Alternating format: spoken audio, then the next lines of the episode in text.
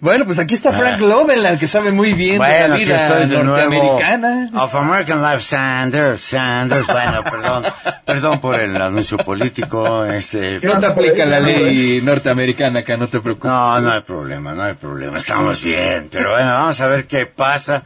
Porque son, están de miedo las elecciones en Estados Unidos. ¿eh? Yo no sé, pero...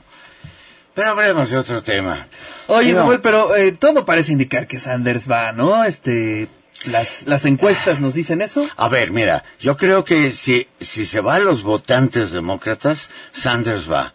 Si se va el Partido Demócrata, no quieren que vaya. No, porque dice que no, que es socialista, que les va a alejar votantes, que la única finalidad de la siguiente votación es ganarlas, no importa con quién. Y ahora tienen ese segundo lugar, de, bueno, ese cuate, porque ese tiene también una ventaja para los demócratas, es gay abiertamente. Claro. ¿No? Entonces eso atrae muchos votantes que votarían por Sanders. Claro. ¿no? Entonces, bueno, quién sabe qué va a pasar, la, pero... pero la realidad este es bastante dura para los demócratas. Es decir, ya sea Sanders o ya sea cualquiera, mm, no tiene muchas Son... posibilidades de ganarle a Trump. Ahí voy a empezar a opinar sobre este política, pero creo que son culpables de su propia tibieza. Sí, claro. Han sido demasiado tibios al, al, grado que ya no se distinguían de los republicanos. Y de repente llega un candidato y gana las elecciones republicano que sí se distingue. y mucho, y mucho. Y bastante, ¿no? O sea, no respeta el discurso hipócrita, diplomático, tranquilo. No, no, no, es este hasta eh, ofensivo para los propios republicanos. ¿no?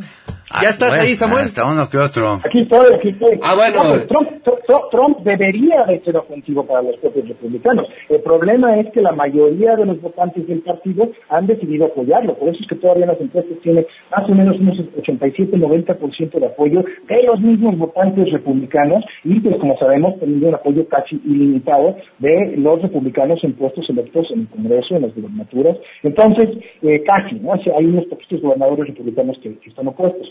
Pero básicamente ese es el problema, ¿no? Que a pesar de todo lo que he hecho, de todo lo que he dicho, de todo lo que podemos ver, tiene el apoyo de esta porción de la población. Ahora, de que si le puede ganar un demócrata, absolutamente le pueden ganar, que eso sea algo seguro no. Tampoco estoy convencido, como he mencionado antes, que pues también sea seguro que gane Trump, ¿no? Creo que en México oigo mucha gente, ah, no, es que Trump ya la tiene ganada. Tampoco va por allá. Y hay varias razones que ya he platicado antes en este programa que podemos volver a exponer, ¿no? Pero yo creo que ahorita está muy difícil decir que sí gana Trump o que sí gana un demócrata. Creo que estamos realmente a un 50 por 50-50, quizá Trump con un poquito de ventaja por ser el presidente en turno, ¿no? que siempre ser el, el incumbent, ¿no? le da una cierta ventaja, pero eh, pero ya decir, por ejemplo, no, Trump lo tiene que ganar, creo que tampoco estamos hasta ahí. En términos de los candidatos, pues, pues quién sabe. Sanders da la delantera, ¿verdad? Ahorita en la primaria, él es el que creo que tiene la mayor posibilidad ahorita de ganar una mayoría de los delegados, por lo tanto es el candidato. Pero justo como, como comentaron, que el partido no lo quiere, ¿no? La, la, las, las, instituciones partidarias tradicionales eh, y los líderes tradicionales del partido no lo quieren. Eh, tienen sus razones, yo en lo particular creo que son razones eh, un poco ridículas, pero eh, ahí están. Y bueno, si no es él, la pregunta es entonces quién.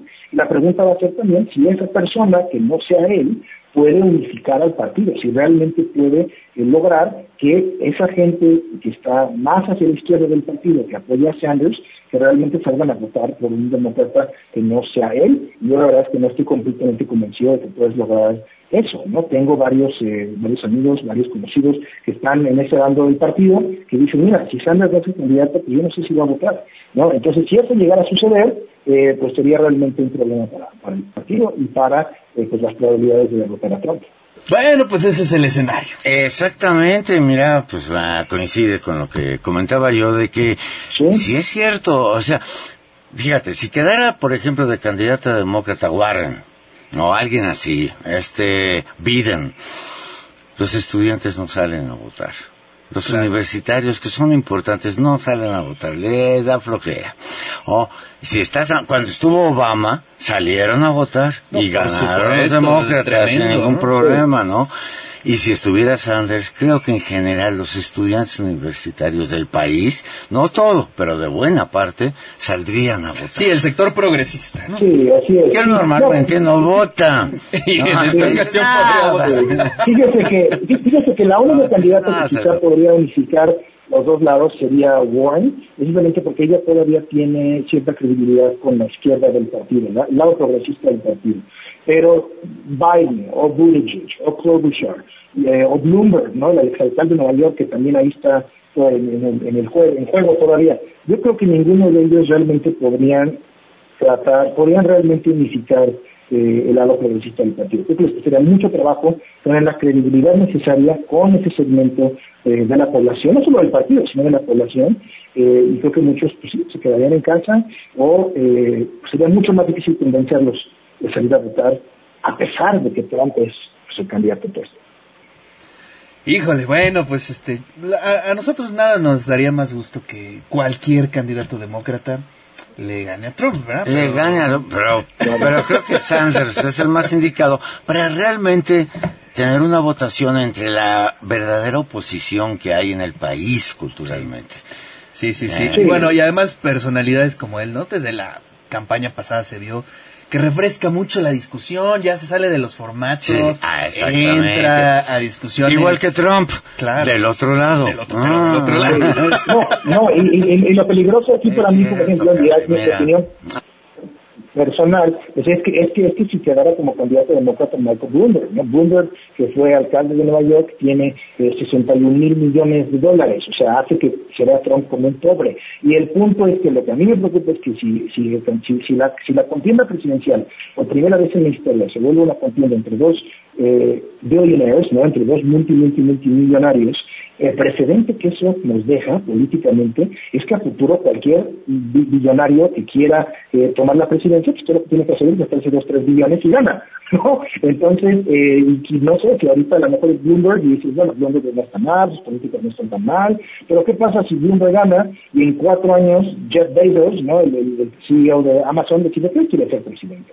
¿O qué pasa si después, este, no sé, este, algún ejecutivo de Disney, ¿verdad? Que la corporación que está tomando todo, eh, básicamente to- toda la área mediática en Estados Unidos, quiere ser presidente. Entonces, el, el- para mí el precedente de que, por ejemplo, fuera Michael Bloomberg candidato, se vuelve de que esencialmente demuestra que puedes comprar, si no la presidencia, la candidatura de la presidencia, no de manera ilícita, sino invirtiendo una cantidad gigantesca de dinero a los métodos tradicionales de hacer campaña, ¿no? Entonces creo que por eso es que Bernie realmente sería, ¿no? Sanders realmente sería el candidato que es todo lo opuesto a eso, ¿no? Y, que, y- contraponerlo a él en el escenario con Trump creo que haría una distinción muy, muy clara versus, por ejemplo, contraponer a, a Bloomberg, pues sería básicamente decir, ok, pues, ¿por cuál de los dos oligarcas quiero votar hoy, no?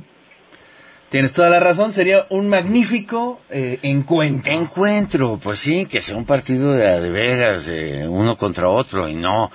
Ah, mira, lo que dicen mucho, muchos liberales, estudiantes, eh, Tweedledee contra Tweedledum. O sea, el, para republicanos, demócratas, pues es lo mismo.